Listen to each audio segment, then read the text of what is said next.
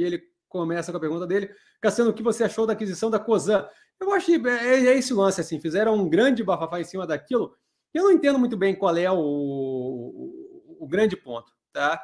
É, você tem a Cosan, que é uma operação de usinagem, comprando, e aí algumas outras coisas, mas basicamente usinagem. O principal ali é cana de açúcar para etanol e açúcar. Você tem ela comprando participação na Vale, certo? Uma participação minoritária. É, aquilo dali, para mim, é, dá alguns indicativos. Tá? O primeiro deles é uma operação que começa a comprar é, posição numa outra operação de outro setor, que não tem, a princípio, na minha visão, valor estratégico para eles, está é, com dificuldade de investir aquele capital no próprio negócio, o que para mim pode ser um ponto ali a se pensar, tá?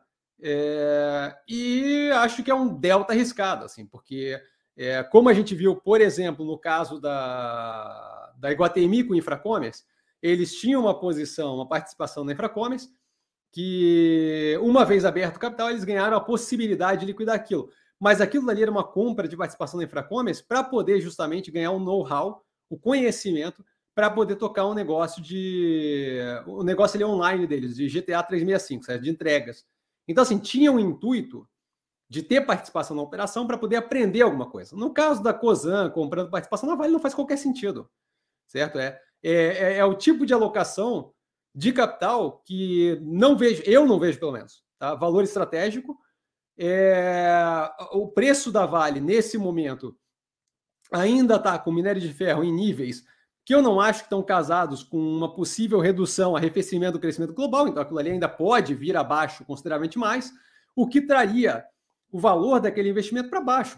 Então, assim, é, eu, eu não vejo qualquer racional para fazer aquele tipo de investimento, tá? de forma minoritária. Se eles estivessem comprando uma participação numa empresa que tem uma tecnologia que seja complementar a deles, ou que tem algum tipo de complementaridade ou de sinergia entre as operações, então tudo bem, certo? Agora, é, sem esse tipo de fator, e eu não vejo a Vale tendo esse tipo de fator, é, eu não, não, não consigo entender qual é o racional para fazer aquilo ali. Então, eu não acho que foi um bom movimento.